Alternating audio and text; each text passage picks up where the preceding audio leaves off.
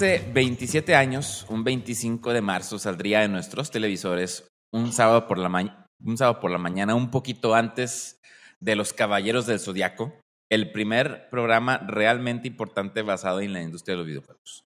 Un programa enfocado en todas las noticias relacionadas con la marca Nintendo y que era conducido originalmente por Gus Rodríguez, su hijo Javier, que en realidad no recuerdo si en algún momento lo mencionó en el programa, pero pues le decían chavo. Y le posteriormente llegarían, posteriormente llegarían más conductores como nuestro primer amor Maggie Heggie, Mark Tasher, Daniel Avelis Dencho y Alejandra Uridain. Estamos hablando de más ni menos que de Club Nintendo que hoy eh, estamos recordando la historia de este increíble programa que el pasado viernes, que fue precisamente 25 de marzo, celebró ya 27 años. Dos años desde que se nos fue Gus, fue en el 2020, casi cuando desgraciadamente se nos adelanta esta leyenda de la industria en México.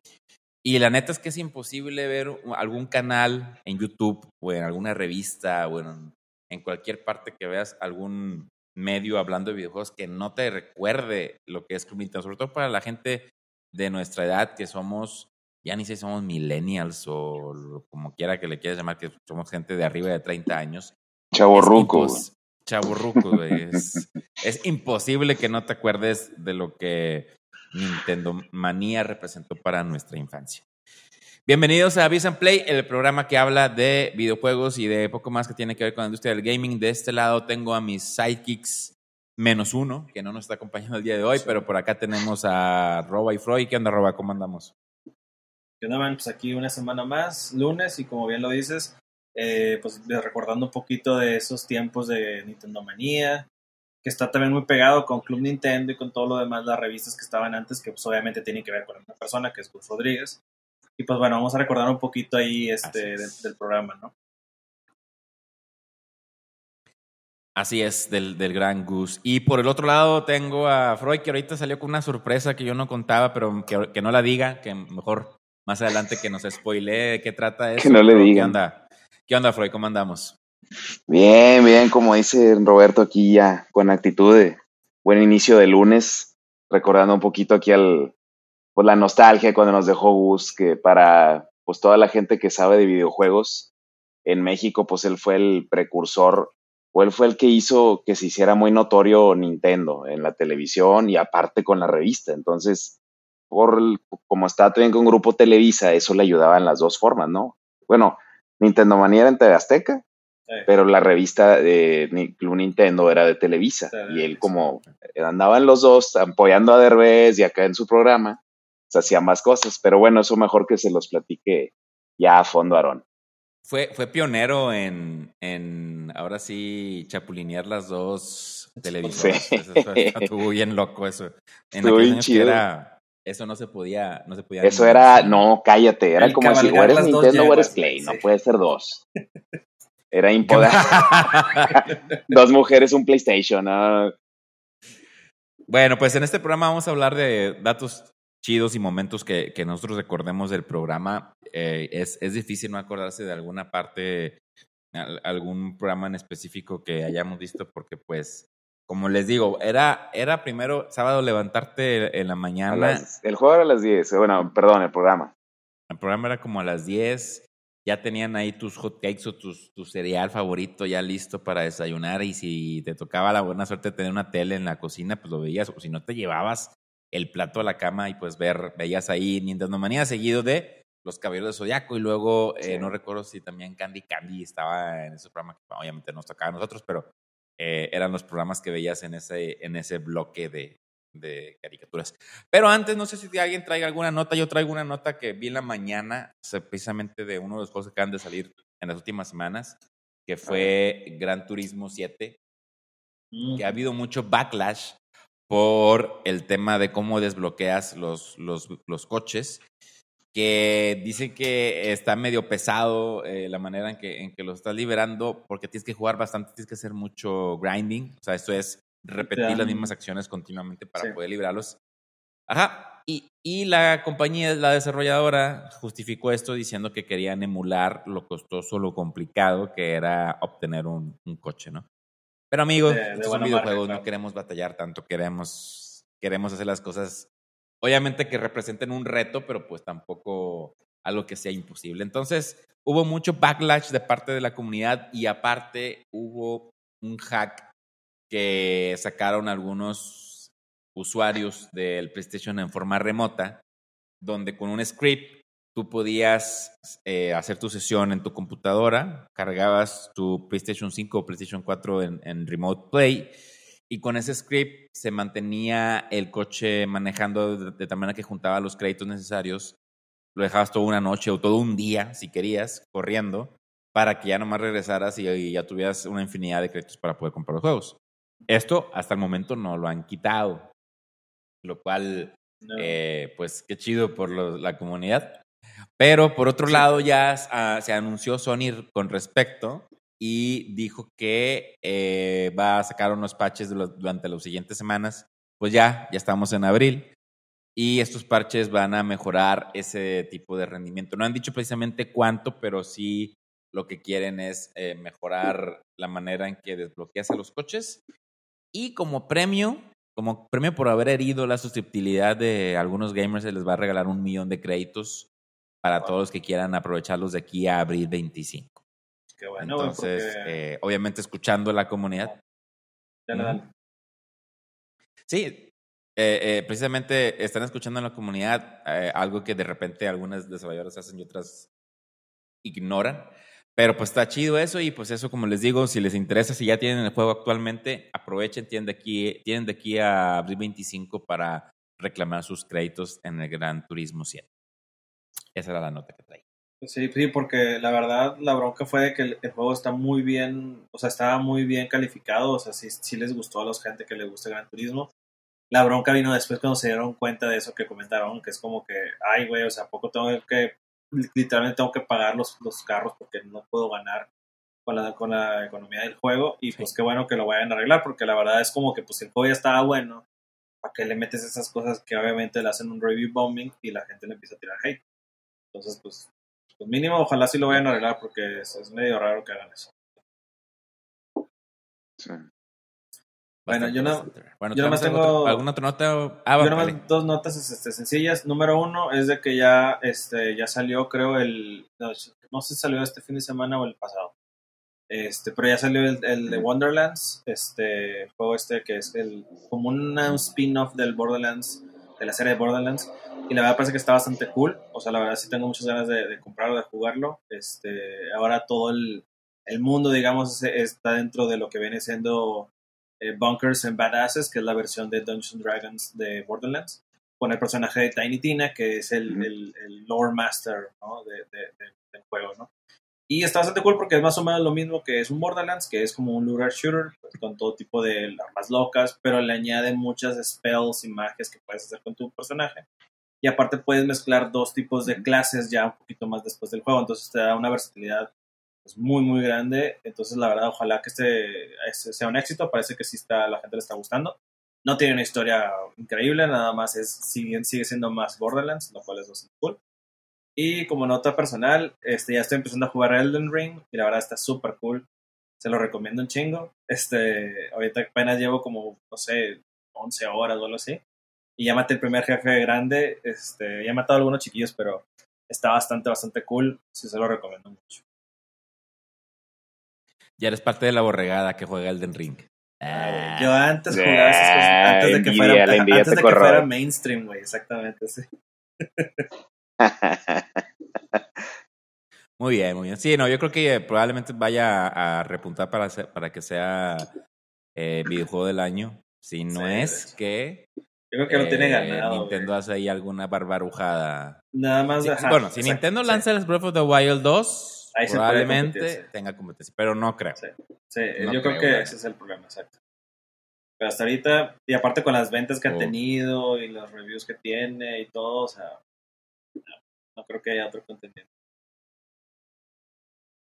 Va muy bien por allá. Bueno, algo más antes de proceder con el tema en cuestión. Yo nomás una nota curiosa rápido de, de una persona que se queja con un creador de contenido, más bien el que le pide ayuda porque la novia le atropella el PlayStation 5, pues imagínate en un arrebato de alegría de la novia. decidió que era buena idea agarrar el carro y aplastarle el PlayStation 5, ¿no? Y la historia es contada por un, se llama Tronic Fix, que lo que se encarga es pues de esos creadores de contenido que te suben reparaciones de consolas y demás. Entonces, pues está, está gracioso porque dura como 13 minutos y literal, pues todas las partes están hechas, este, por pues, raspones, unas partes partidas a la mitad. Pero sin embargo, sí se ve que ahí Sony, este, ideó bien cómo hacerlos porque si hay partes donde el líquido que debe estar herméticamente sellado sí queda bien. Entonces, no sé, se me hizo una nota pues no muy típica que, oye, ¿me puedes ayudar? Es que mi novia me aplastó el PlayStation 5 con Pues que novia tiene el compadre, Bueno, güey, pues mira, si te puedo decir que hay otros compas que por menos agarran a cachetadas a otras personas en, en, tele, nacional. bueno, pues ya, ya, ya, ya, vimos lo que son capaces los arrebatos, precisamente que el día de ayer fue. Arrebatos fue eh, los Óscares eh, al día de ayer para los que lo están viendo en vivo en, Facebook y la semana casi pasada para los que nos escuchen en el podcast que fue ya hace ratito, pero pues ahí sí son muy famosa la, la One Hit combo de Will Smith con, con, Chris, con Chris Rock. Pero bueno. Ya se disculpó, ya se disculpó. Pero bueno, a lo bueno. ya, para este se disculpó. Bueno, pues ahora sí vamos a hablar de estos momentos de Nintendo Manía, de datos, trivia, todo lo que nos vaya a ocurrir en, esta, en este programa para recordar este genial, genial show que, que tuvimos de, de, de Huercos. Nintendo Manía. Y bueno, por aquí eh, estaba comentando precisamente, me, decía Freud que Nintendo Manía no fue el último programa de, de Gus, de hecho hubo un soft reboot o un reboot en el 2014 que se llamaba Power Up Gamers Sí. El cual, yo, ese sí, para, para, que veas, no recuerdo haberlo visto, pero porque no tenía cable, tenía otro tipo de sistemas de televisión. Lo pasaban por Telehit. Era así. Lo pasaban por Telehit y el conductor era ni más ni menos que el famoso Densho, que fue también parte del equipo original de Nintendo Manía. Pero a diferencia de Club Nintendo, perdón, de Nintendo Manía, porque Club Nintendo era la revista, a diferencia de ellos, es que el programa sí hablaba de todas las consolas. De los tres. Me sí. me choté un episodio en. Están en YouTube. Están en, en Museo Nintendo, del cual les recomiendo mucho ese canal porque tiene muchos, muchos programas de, de Nintendo Manía. Okay. Y eh, por ahí estaba eh, los programas que llegaron a ver de, de Power of Gamers, que de hecho yo no sabía que Museo Nintendo salió a raíz de una promesa que le hicieron a Gus Rodríguez antes de que falleciera le prometieron que iban a, documentar todos los programas de, Nintendo Manía, lo cual se me hizo un gesto muy, muy chido. Mm, muy cool. Y bueno, en este programa vamos a hablar de varias, varias em, momentos que nos marcaron o que nos recordaron o de información valiosa para todos aquellos que quizás no les tocó el programa, pero vale mucho la pena saber que existió porque pues a día de hoy no hay nada en, bueno, Obviamente la televisión ya está perdiendo el, el, el, poder que tenía en aquellos años. Tenemos un centenar de opciones que podemos ver de, de, programas que hablan sobre videojuegos y cada quien tiene su punto. Nosotros afortunadamente somos uno de ellos, pero eh, en aquel entonces era la única manera de poder saber qué venía. Entonces, si me permiten, mis queridos colegas, voy a compartir mi primer momento eh, sublime de Nintendo Manía, que fue precisamente el primer episodio que hubo de Nintendo Manía. ok. En lo personal, este episodio lo recuerdo vagamente porque yo siempre fui fan de Sega. O sea, yo siempre traté de ir contra la corriente. Yo no, tuve Nintendo. Sin embargo, tengo mucho em, el recuerdo que no lo, que lo quise ver porque en realidad no había más programas que hablar de videojuegos. O sea, era solamente Nintendo Manía y se acabó. Sin embargo, al iniciar el programa, el mismo Gus aclara. No importa que no tengas un Nintendo, en este programa vas a encontrar algo que te pueda interesar. Y la neta es que así fue. siempre había algo que eh, yo decía, eh, a lo mejor este truco o este juego que está por salir lo va a poder disfrutar en casa de algún amigo que sí tenga Nintendo y pues lo voy a, lo voy a disfrutar. Eh, algo que también me acuerdo y que lo, volví a ver ahora que lo, lo watché en el, en el Museo Nintendo, era que como que todavía no se encontraba muy bien la entidad del programa. Estaba como que medio, medio cringe, decíamos, decimos hoy en día. Pero no, o sea, a lo mejor no, no, lo, no lo quiero decir en forma despectiva, sino que más bien eh, así se iniciaron muchos programas en los noventas. porque eran pilotos y obviamente estaban buscando la manera de probar cómo este pudiera pegar frente a la audiencia.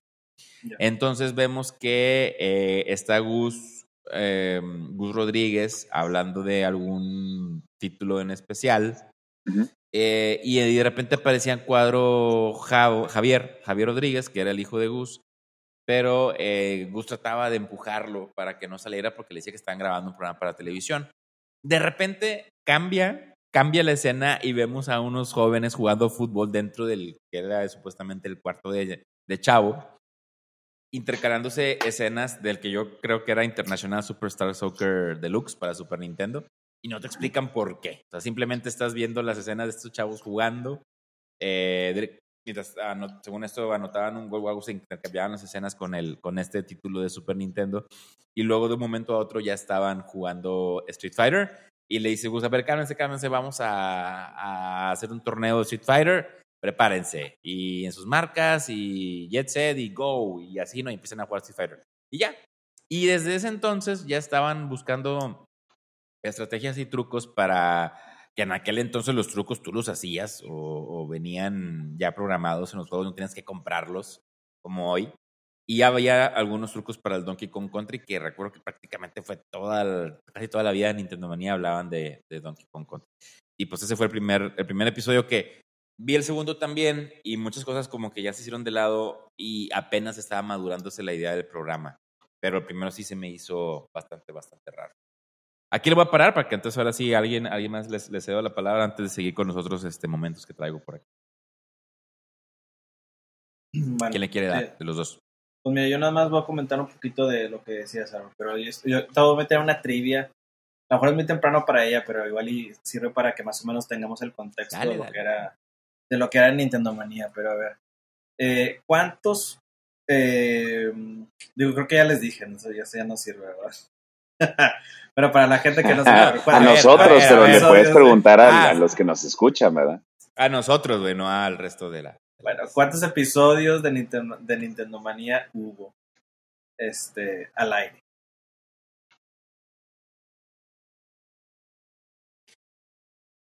Pues yo sí lo vi ahorita, pero Sí, pues ya di la, la, raza a lo mejor.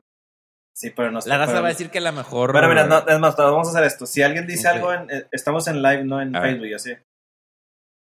Sí, estamos en, Bueno. en Twitch, en YouTube y en Bueno. Facebook. Vamos a, a, a- a más al rato decimos cuántos fue. ¿Qué les parece? Ok, me parece. Sí, pero bueno, sí, fue. No, fue- para que no se nos olvide, güey. de que- que hasta Sí. mañana y, y no decimos nada. Hasta mañana y cuál trivia. Sí, ahí que digan cuántos episodios. Yo digo hubo. que eran mi, mi programa, Roa. Eh, Este.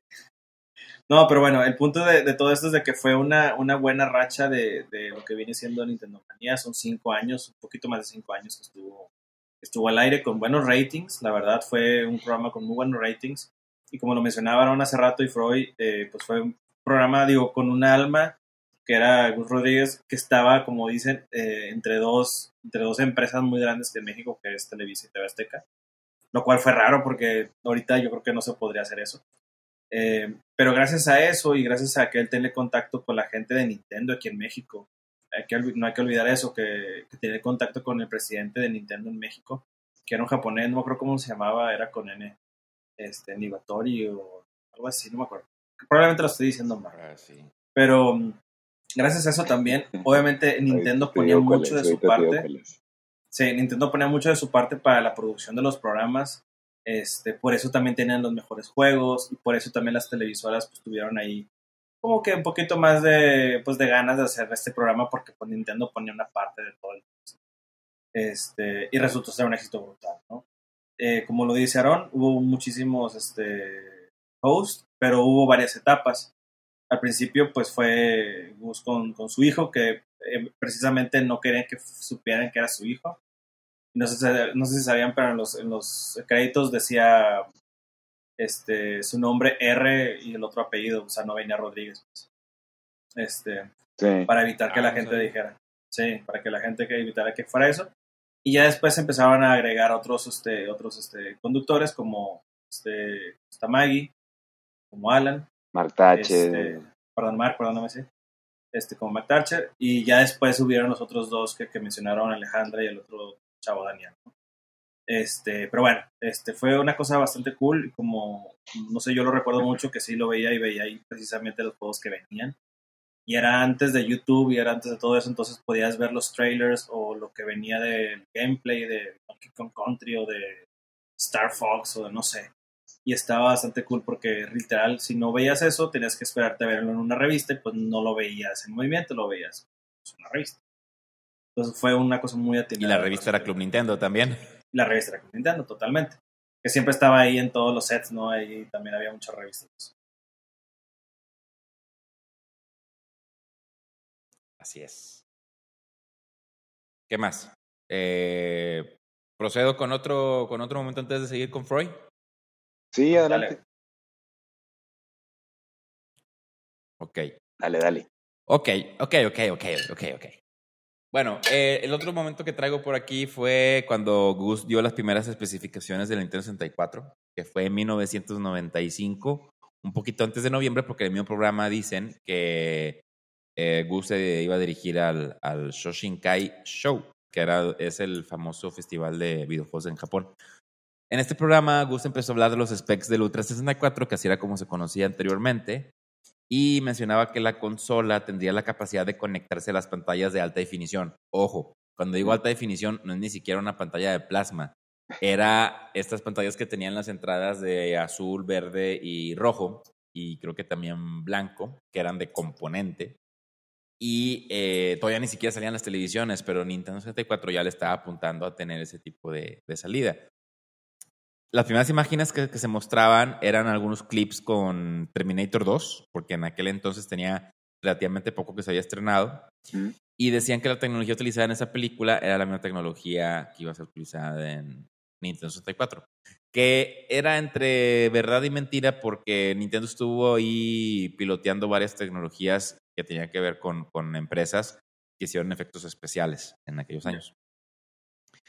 En ese momento, la neta, yo no entendía ni madres de lo que decía de las, de las especificaciones, porque sí me acuerdo que decía que tiene no sé qué tantos bits y no sé qué tanto memoria RAM, y esto va a equivaler a que haya mayor carga de los cartuchos de Nintendo y no sé qué. Lo que sí me acuerdo es que, no sé si fue en ese momento o años después, que decía que Gus que los cartuchos era muy chido tenerlos en la consola por la cantidad de información que podías tener.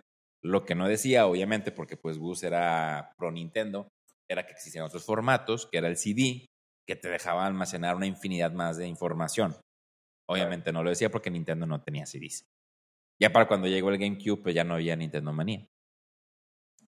Y eh, también recuerdo que me asombraba mucho el pensar que las gráficas que yo vi en Terminator 2 serían gráficas muy similares a las que ve, eh, serían gráficas que yo vería también en el siguiente título de Mario Bros.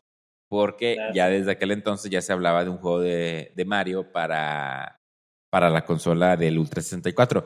Y me acuerdo que había eh, imágenes bien burdas de, de, lo que era Mario 64, con, en, porque había un power-up que te hacía como que cromado. Y ya con eso de que, ah, pues ese es Terminator 1000 y la fregada, ¿no? Sí, claro. Entonces eso, eso hacía que, que pensaras que estas gráficas de Hollywood iban a ser utilizadas en el, en el Mario 64.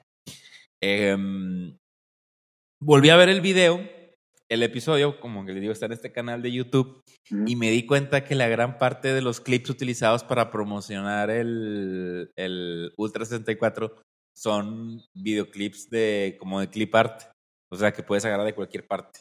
Entonces como yeah. que ese video estaba muy truqueado.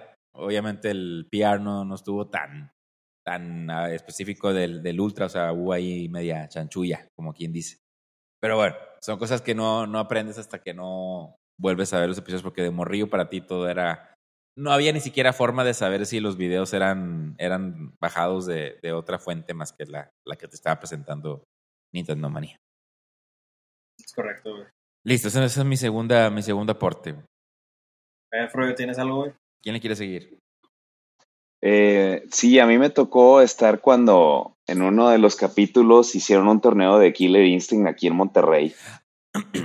Ah, bueno, bueno, bueno. Antes de que vayas ahí, antes de que vayas ahí. Me regreso, me regreso al 2022. Espera. Ok. Sí, sí. No, no, al 96. sí, sí, sí. Me voy, a, me voy, a, tener que adelantar aquí al, a ese punto porque precisamente será un capítulo que ya se me quedó bien grabado. A ver. Porque eh, sabía que había episodios, ah, hubo, hubo un tour en vivo de Nintendo Manía, Sí. especialmente el que, el que va a hablar Freud. Y desgraciadamente esto fue en diciembre del 96. Bueno, yo, yo tengo aquí que fue en diciembre del 96, donde se hizo este evento, que ahorita fue nos va a decirte que fue. Y, y lo que más me duele reconocer es que yo no vivía en Monterrey en aquellos años. Yo estaba en Piedras Coahuila, que fue donde, me, donde estudié la preparatoria, y que me voy enterando que Nintendo Manía iba a Monterrey. Y yo me dio un un chorro de coraje saber que iban a estar en Monterrey grabando un programa en vivo con un torneo de un juego que la neta a mí no me gustaba. Pero recuerdo que Entonces, además ¿para qué el, el Gus eh, estaba...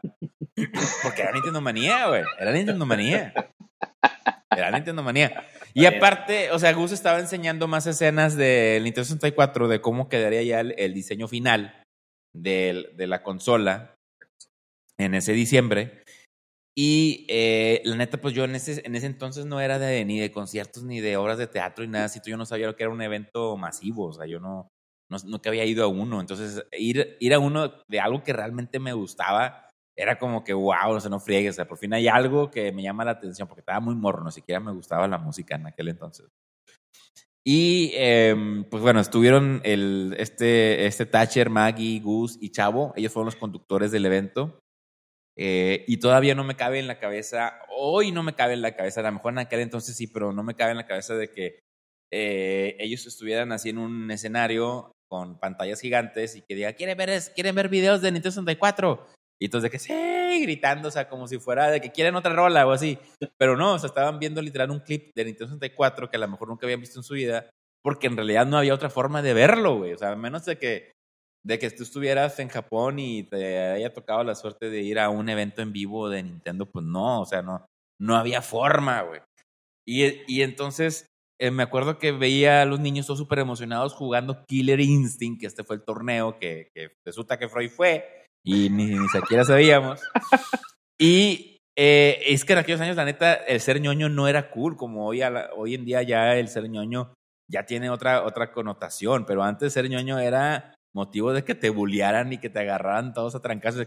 Mira, este güey estuvo en el, en el, el show de Nintendo, agárralo a putazos, güey, por ñoño, la fregada. Y no me imagino qué es lo que les ha de haber pasado a estos chavos que salieron en la televisión. Pero pues también se ha de haber sentido bien chido que hayan ganado alguna pelea o de haber salido en la televisión jugando Killer Instinct que apenas estaba saliendo y que además tuvieron la oportunidad de, de saludar a, a los conductores de Nintendo Manía. Tengo dos highlights. Uno es que había una fila de morros, ah, hicieron una fila, chorros de chavillos, para tener la oportunidad de decir mediante el micrófono con Maggie Ujú, cuál era su juego favorito.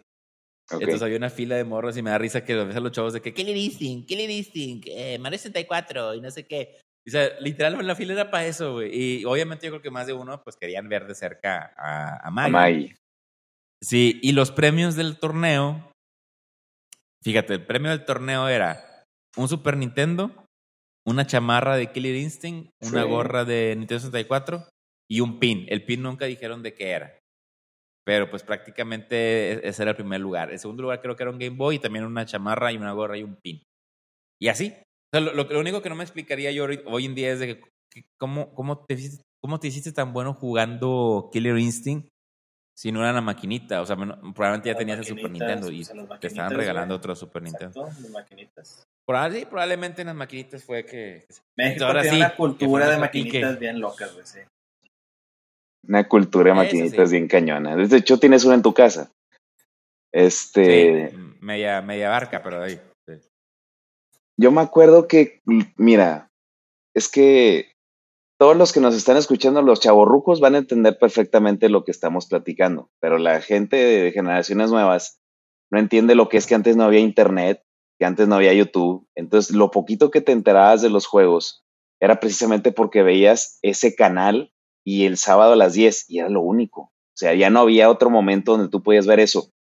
Ah, si te tocaba la fortuna de vivir en Monterrey, podías cruzar Estados Unidos y ver otras revistas gringas donde hablaban también de otros juegos. Pero aquí en México tú solo veías Club Nintendo. Entonces, a mí me gustaba, pero yo decía, ok, ¿y de los demás qué? O sea, a mí también me gustaba ver los otros. Entonces, a mí se me hizo muy cool que ya después, 13 años después de que se acaba este, Nintendo Manía, hacen Power Up y ahí hablan de todos. Ahí se me hizo mucho más cool, pero ese ya no lo vi, porque realmente el que me llamaba la atención de, de niño era que los sábados era ver este, Nintendo Manía y veía Los Caballeros. Entonces, con todo ese background, yo tenía, ¿qué? 15 años y fui con otros amigos al torneo de que, oye, ¿qué onda? Vamos al torneo. Ok, pues obviamente puro geek. De que no, pues íbamos. Y yo me juntaba todos los viernes saliendo de la, que era y todavía secundaria preparatoria. Este, me salía los viernes y nos íbamos a casa de un amigo de Javier y nos poníamos a jugar. Y era todo el viernes desde la que salíamos, comíamos en casa este, de sus papás, nos poníamos a jugar hasta las 12, una, que ya los papás de que, le voy a regrésate. Y a veces nos quedamos a dormir y hasta el sábado, güey. Entonces toda la noche le seguíamos jugando. Entonces esas noches eran de que nos poníamos a jugar Killer Instinct, Mario Bros, este, todo lo que... Y, y él tenía en un cuarto, en, en su cuarto tenía el PlayStation y en otro cuarto más al fondo tenía PC, entonces jugábamos de todo. Entonces para mí era, haz de cuenta, el castillo de los videojuegos ahí y llegar a casa de Javier, güey, era lo mejor que me podía pasar cada viernes. Entonces, el viernes que no es lo mejor que nos puede pasar todavía, güey. Exactamente, güey. y por COVID, para haz de cuenta, para mí fue como regresar a esa época, güey. Porque los viernes terminaba el trabajo y me ponía a jugar con ustedes en la noche. Entonces, llegamos a ese torneo que fue en una disco aquí que era de la escena, si no me equivoco.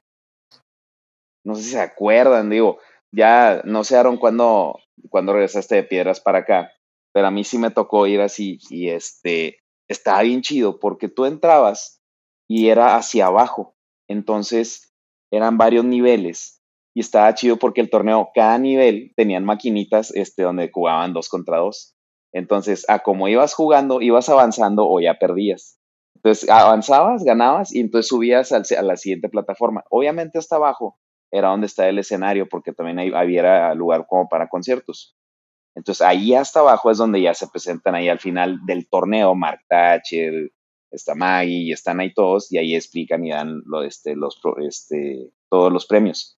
Entonces, lo divertido era estar porque te decían, al final los últimos juegos se van a transmitir en vivo, entonces tú estabas ya más con el nervio de ganar y de llegar al final y que salieras en la tele, entonces ya a mí se me borró el cassette de que, güey, yo quiero ganar para mis premios, y ya me dio miedo este, que llegara a ganar y que fue adelante, tampoco era de los mejores del mundo, obviamente no, pero este, como era de los que más constantemente jugaba con mis amigos, me, me, me acuerdo que los demás de que, oye, no, yo ya acabé, yo ya perdí, y yo le digo, no, a mí todavía me falta una más.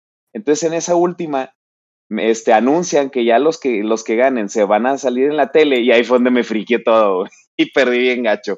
Me tocó contra otro que traía la Orchid y me ganó garrafal, porque hizo un combo que no me pude zafar porque ya ves que hacías un combo breaker y te zafabas del combo que te estaba haciendo el otro. Entonces yo era bueno para hacer eso, pero ahí me ganó el miedo y me bloqueé. Y como güey de 15 años bloqueado en esas épocas, pues no, ya, ya no pude. Y ahí me quedé, y me quedé así como que, ching, estaba cerca de que si ya pasaba esa etapa, ya llegaba a las semifinales, pero ya de ahí me quedé. Pero sí era muy eh, divertido y el alcance que tenía el programa para que tú te acercaras a ver esas cosas, así como te acercabas a las convenciones de videojuegos o de anime, etcétera, tenía mucho alcance Gus.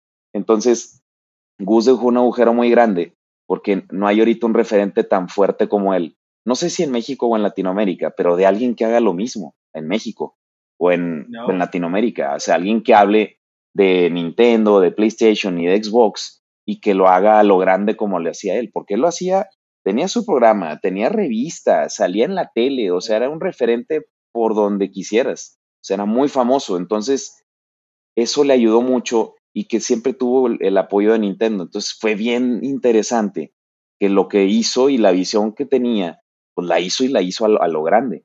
Entonces eso era lo que llama mucho la atención, porque tú lo veías en el programa y se parecía como el típico geek que le gustaban los videojuegos, o sea, no era un Mark Thatcher, güey, que bueno, ahí lo pusieron porque, ay, chido, güey. o sea, no, no, no, ese era alguien que realmente sabía de lo que estaba hablando y le gustaba, que eso era lo auténtico que le gustaba a todos. O sea, no era el típico, vamos a poner a Maggie, Maggie también aprendió de Gus, que realmente Gus era el que movía todo el pandero, todo, todo, todo. Entonces era lo divertido de ver el programa, que hablaba alguien que sabía de lo que estaba hablando.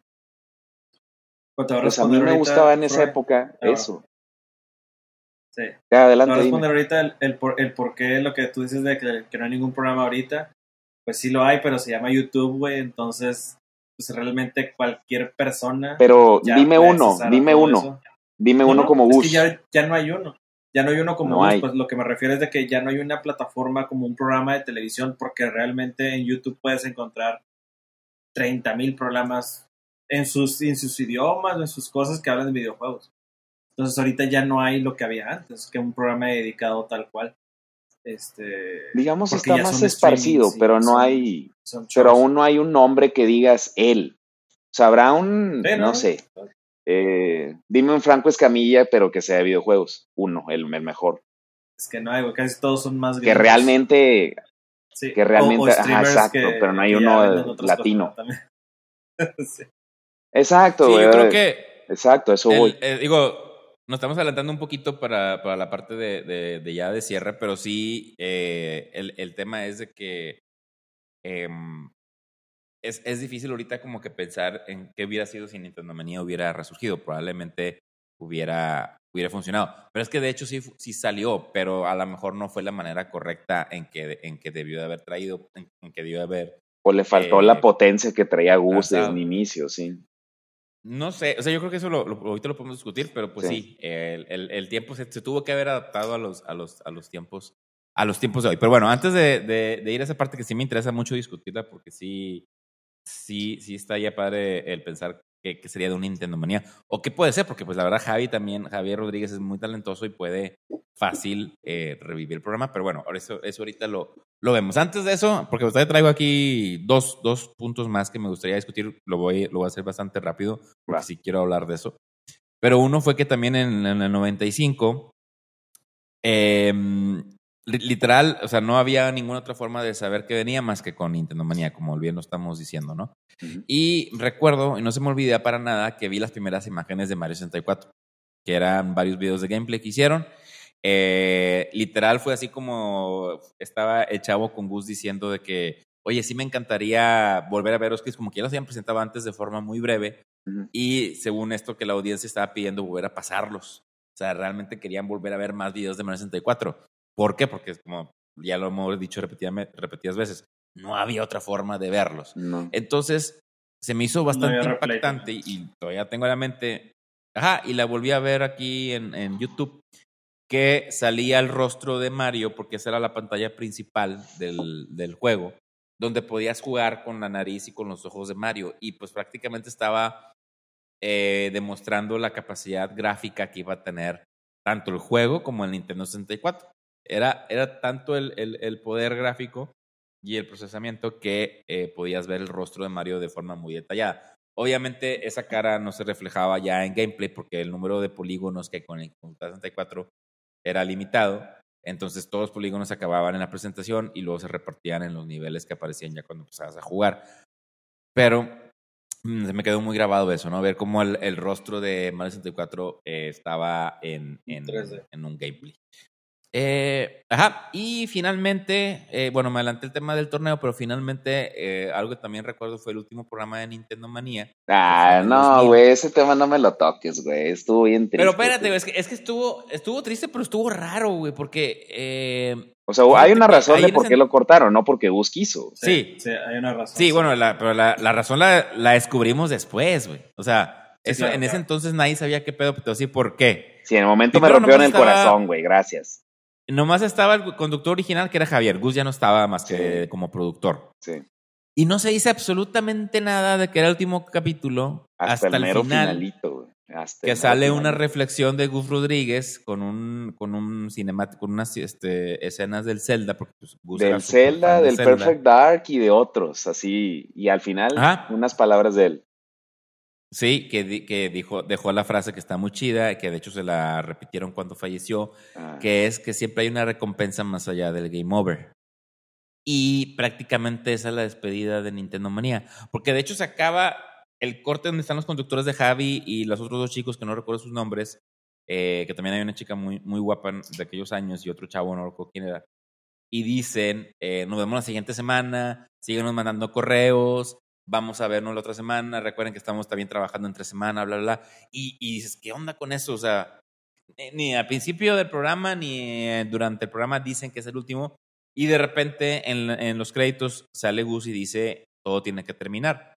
Yo creo que ahí fue un problema de edición. O sea, yo creo que a lo mejor grabaron eh, y en el lapso en lo que traen el, el, material y lo van a editar, ahí les llegó la nota de por qué cerraron, que ahorita quiero que ustedes saben por, por qué se fue que se terminó.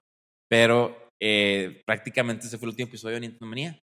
O sea, y tú te sacas de por qué ahora ha hablado Gus de esa manera. Sigue el siguiente sábado y ya no hay Nintendo Manía. No ya no hay absolutamente nada. Entonces, eh, sí es muy triste si, lo, si ahorita lo ves y lo ves en YouTube porque sabías que realmente era el último, pero cuando lo viste en vivo, estás todo sacado de onda, güey. ¿Qué, ¿Qué, pedo? ¿Por qué me habla así? Um, primero que nada, Gus, que ya no estaba en, en, cuadro. Y pues ya, se acabó. Y pues bueno, ya tiempo después, yo tampoco no sabía por qué se había acabado Nintendo Manía, pero ya tiempo después ya lo descubrimos, ya de, de más señores. Y ahora sí ya les concedo el, el mic para que nos expliquen qué fue lo que pasó con, el, con este legendario programa. Dale, mi roba, la chisma. La chisma, güey. Pues es que hubo varios factores, digo, como lo dice Aaron, ahí de repente hubo muchos cambios y eso fue parte de las etapas de Nintendo Manía a través de todo su ciclo. Como bien lo vimos al ah, principio, sí. estaba, estaba Chavo y estaba Gus.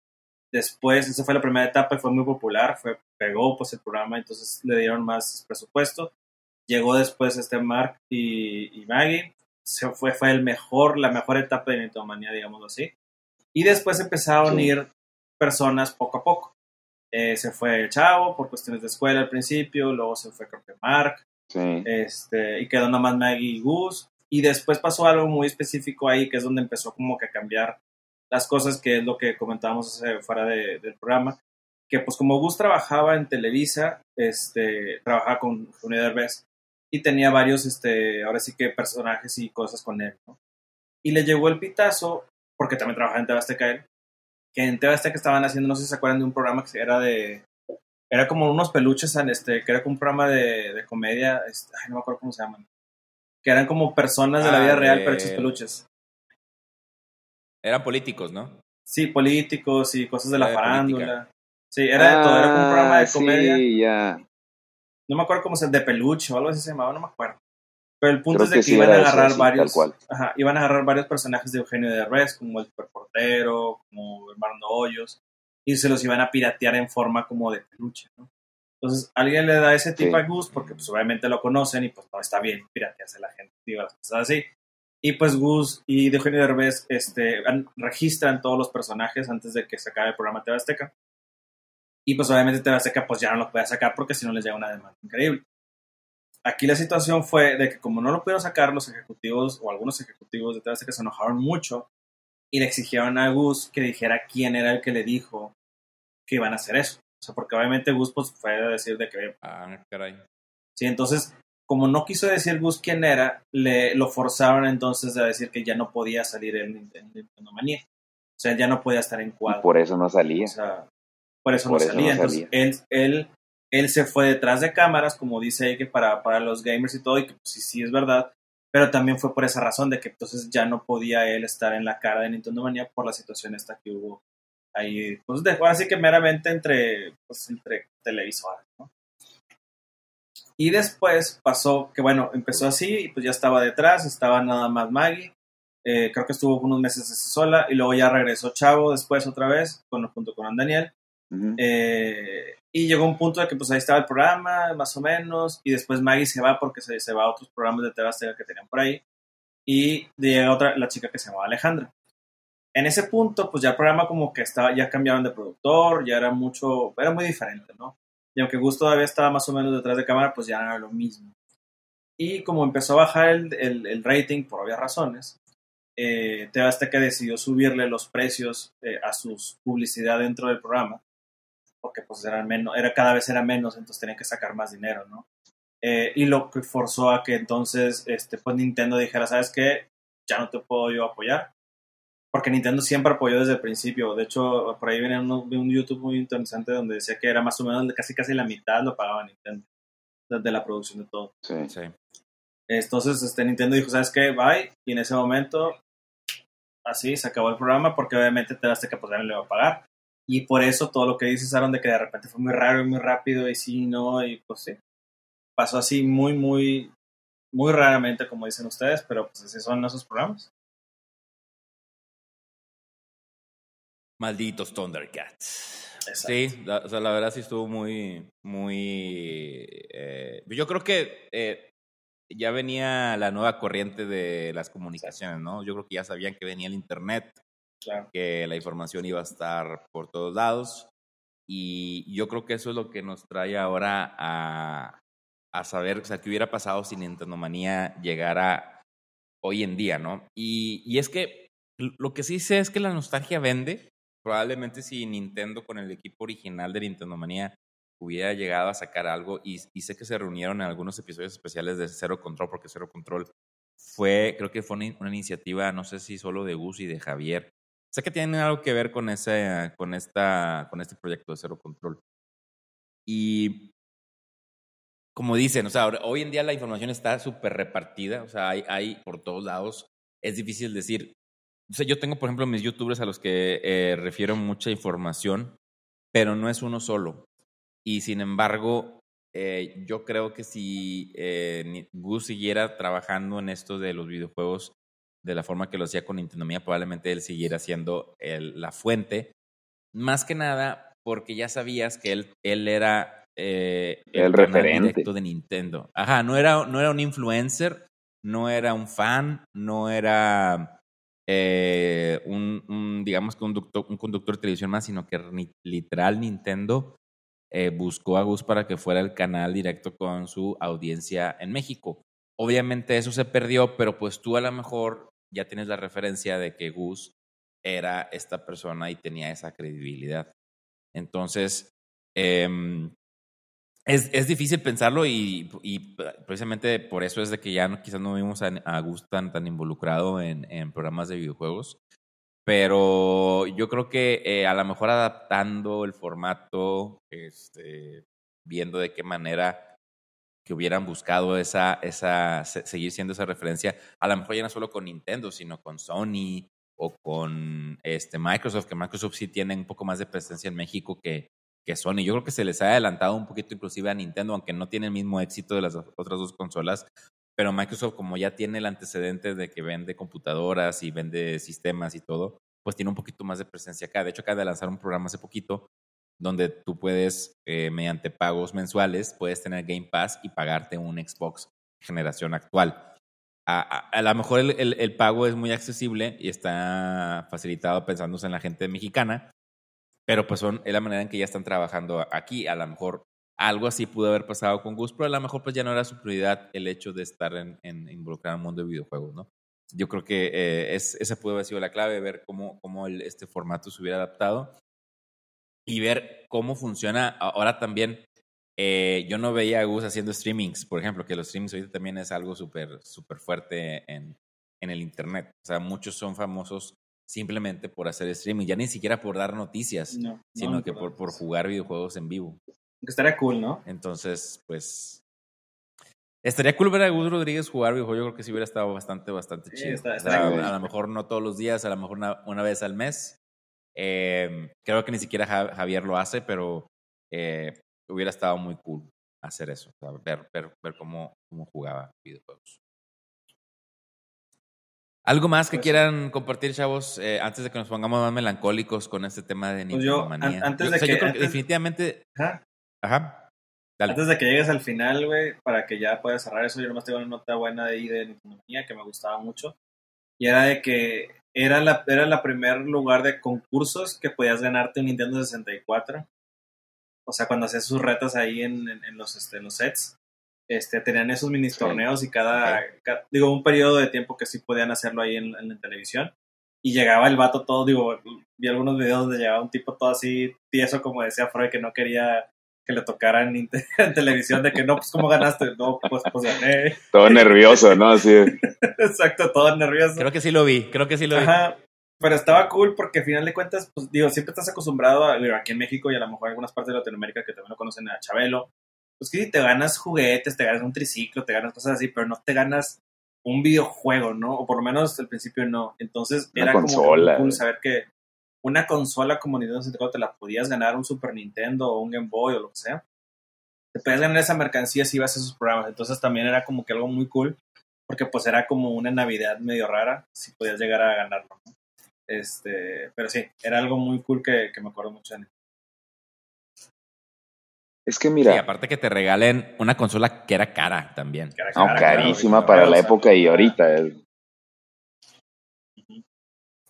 Sí, sí. Yo lo que, o sea, yo lo que veo así tal cual es que, sí, o sea, si hay streamers, si hay gente que se pone simplemente que lo veas jugando, hay gente que te explica cómo pasar un juego, hay gente que te, que te explica o te da sus puntos de vista de juegos, pero está ya todo muy fragmentado, entonces no hay como una antesala para todas esas personas, o sea, porque ya ellos mismos se crean su contenido, pero no hay una como un filtro que concentre todo eso como lo hacía Gus. O sea, por ejemplo, si Gus eh, todavía estuviera, tal vez él podría hacer un tipo de, programa donde invitara a los streamers más famosos para que platiquen qué juegos les gustan. Como por ejemplo, Franco Escamilla de repente invita a Arigame Plays, invita al novio y de repente invita a otros jugadores, pero él es de comedia. Entonces, si hubiera alguien del estilo, o que fuera Javier, el hijo de Gus, y Javier siguiera eso, pues podría seguir como, aquí hay un canal, ya no, a lo mejor no para Estados Unidos, pero para toda Latinoamérica, de gente que le gustan los juegos, y ya no nada más Nintendo todas las consolas, o sea, para no cerrarte una sola consola. Yo creo que también parte del éxito de Gus es que se casó con Nintendo y hubo apoyo de Nintendo, entonces eso también lo ayudó mucho. Aparte de que él primero empezó siendo una revista muy pequeñita, de precisamente enfocada a juegos. Y eso les gustó también a los de Nintendo y se acercaron y ya fue cuando le pidieron que hiciera la revista y salió a final de cuentas, era, se iba a llamar el Club de Nintendo y quedó en Club Nintendo.